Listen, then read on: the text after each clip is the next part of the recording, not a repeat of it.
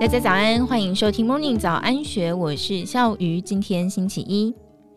以巴冲突也成为中国资讯操作的标的。专门研究资讯操作的智库台湾资讯环境研究中心 （IORG） 在十一月二十二号发布报告指出，从以巴冲突爆发的第一个月之内，中国趁机散播以美论，宣称美国是以巴冲突的元凶，中国站在和平这边等等。同时，借由战争恐惧塑造台湾政府不可靠的形象，制造台湾对民主治理、民主同盟的不信任。IORG 调查十月七号到十一月六号期间，中国对以巴冲突的资讯操作。研究团队检视所有提及以巴冲突的脸书粉砖、台湾新闻网站、中国官媒、微博与 YouTube 影片，从大约两千四百八十万则文本归纳出十二项可疑的论述。调查发现，十二则当中有七项是以美论，指称美国是世界乱源，或是美国造成以巴冲突、乌克兰美国被抛弃，以及美国保不住以色列在中东疲态百出等等。报告指出，中共试图营造美国不可靠、乱源的形象，同时形塑自身是和平使者的王道形象，在华语资讯环境强化符合中国利益的世界观，和中共在国际社会制造美国的不同意、制造中国的同意的战略一致。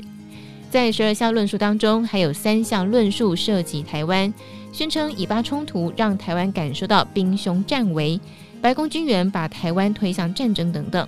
报告指出，这些论述将以巴冲突和台海局势做错误的类比，指称美国与民进党主政导致台海发生战争，更将台湾二零二四年的大选简化为战争与和平的选择。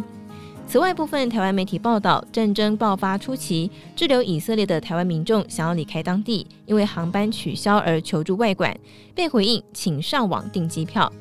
IORG 调查这个事件随即被环球网报道，再被多家的中共官媒、粉砖与微博转载，炒作成民众都同意找中国才对的错误印象。报告也提及，部分台湾媒体标题使用“冷回”“竟然回”来描述外管的回应，可能会引起读者对政府机关的不信任。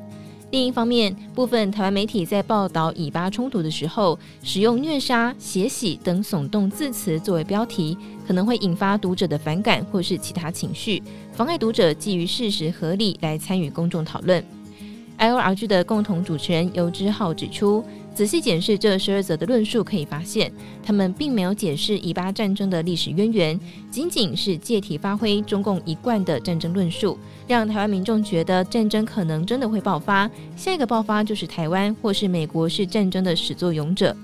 游之浩分析，其实中国不常主动创造出新的论述，大多都是利用现成的论述。例如跟风引用网友、外媒报道，甚至西方世界的阴谋论，在华语世界建构符合他们利益的世界观。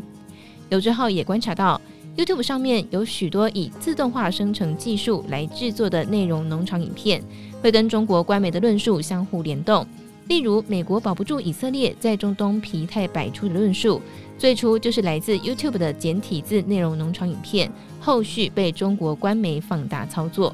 游之浩说，这种内容农场跟官方的连结目前都还没有明朗，因为很难找到证据。然后平台都不合作，我们也只能够用内容比对。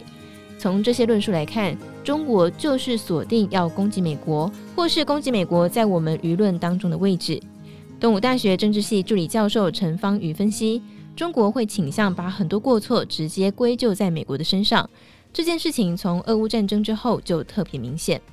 陈方瑜说，从俄乌战争爆发之后，中国就一直炒作以美论，宣称美国故意让乌克兰挑衅俄罗斯，跟现在以巴冲突的操作模式相似。但其实这个元素跟框架都很像，以巴战争也是，就是利用新的事件把论述填进去，再继续炒作以美论，就是中共政治作战的一个变体而已。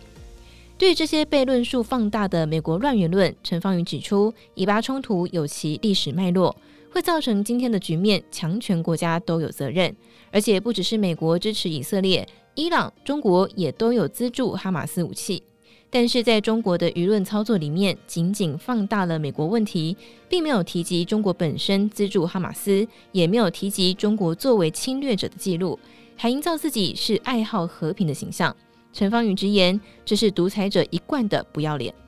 纵观来看，游志浩认为资讯操作的生态是复杂的，可能涵盖了政治动机、经济动机与爱国动机。这些网络贴文或是报道不一定就是阴谋，也有可能是在蹭流量来获取商业利益。另外，虽然台湾民众不一定会相信这些论述，但是他们可能会让资讯变得混乱，降低民众参与公共讨论的意愿，甚至造成社会极化的现象。偏激的人越来越偏激，不愿意讨论的人就更加不愿意发声。刘志浩说：“社会极化的问题才是最让他担心的。”以上内容出自《金周刊》，更多精彩内容欢迎参考资讯栏。如果有任何想法，欢迎你留言告诉我们，或者是参与 Discord 群组一起参与讨论。也祝福您有美好的一天，我们明天见，拜拜。听完 Podcast 节目，有好多话想分享，想要提问却无处可去吗？别烦恼了，现在只要点击资讯栏下方的 Discord 社群平台连接，输入昵称就可以立刻问问题，与主持人互动哦。让我们一起在学习的路上不孤单，等你来加入。